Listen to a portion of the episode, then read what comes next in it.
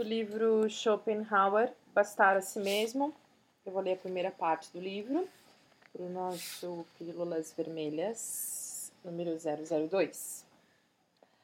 Assim como o trabalhador que ajuda a erguer um edifício não conhece o plano do conjunto ou não o tem sempre presente, o mesmo também se dá com o homem enquanto consome cada dia e cada hora de sua existência em relação ao conjunto e ao caráter de sua vida.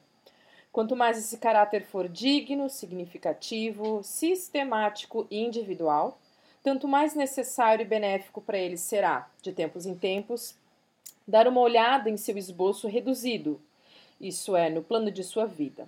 De certo, para isso é preciso que ele tenha dado um pequeno passo no conhecer-te a ti mesmo. Portanto, precisa saber principalmente, antes de tudo, o que em verdade quer. Em seguida, o que é essencial para sua felicidade e o que vem em segundo e em terceiro lugar.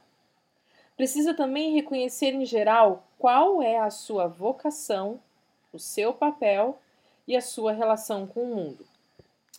Se tudo isso for significativo e grandioso, então o aspecto do plano de sua vida, em escala reduzida, torná-lo-á mais do que qualquer outra coisa, forte, seguro, altivo, encorajando a atividade desviando de sendas perdidas. Assim como o andarilho precisa subir num cume para ter uma visão panorâmica do caminho percorrido e reconhecê-lo como um conjunto, com todas as suas voltas e tortuosidades, nós também só reconhecemos a verdadeira concatenação de nossas ações realizações e obras, a sua coerência precisa e seu encadeamento, além de seu valor, ao final de um período de nossa vida ou até mesmo da vida inteira. Pois, enquanto tudo isso nos ocupa, agimos apenas segundo as qualidades fixas de nosso caráter, sobre a influência dos motivos e segundo a medida de nossas capacidades, isto é, sempre sem necessidade absoluta. Já que em cada situação fazemos simplesmente o que naquele momento parece-nos justo e apropriado.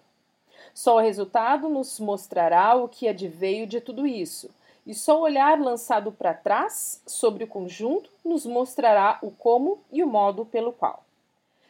Da mesma maneira, também quando levamos a cabo os maiores feitos ou concebemos obras imortais, não estamos conscientes deles como tais, mas tão somente como apropriados aos nossos objetivos presentes e correspondendo às nossas intenções momentâneas, sendo, portanto, a coisa certa a ser feita.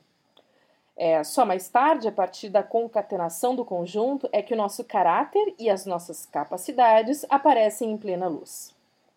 Em detalhes, vemos então como tomamos o único caminho correto no meio de milhares de desvios, como se isso tivesse acontecido por inspiração guiados pelo nossos gênios. O que foi dito aqui se aplica tanto às coisas teóricas quanto às práticas, e em sentido inverso, às ruins e erradas. Então, essa é a primeira parte desse livro que eu estou super curtindo de ler. E ele leva a gente então para essa reflexão, essa pequena ansiedade que nasce a cada dia em nossos corações, quando parece que nada está dando certo, tá dando certo ou é, porque eu estou nesse caminho ou porque de repente eu estou fazendo isso, parece que não tem sentido, né? Ou quando, pare... quando os nossos esforços, tantos esforços, parecem sem vão. Eu acho que a proposta dele, ele quer dizer que são pequenas peças e que só no final da nossa vida, quando a gente olhar para trás, a gente vai perceber que tem um lindo quebra-cabeça e que aí sim tudo faz sentido.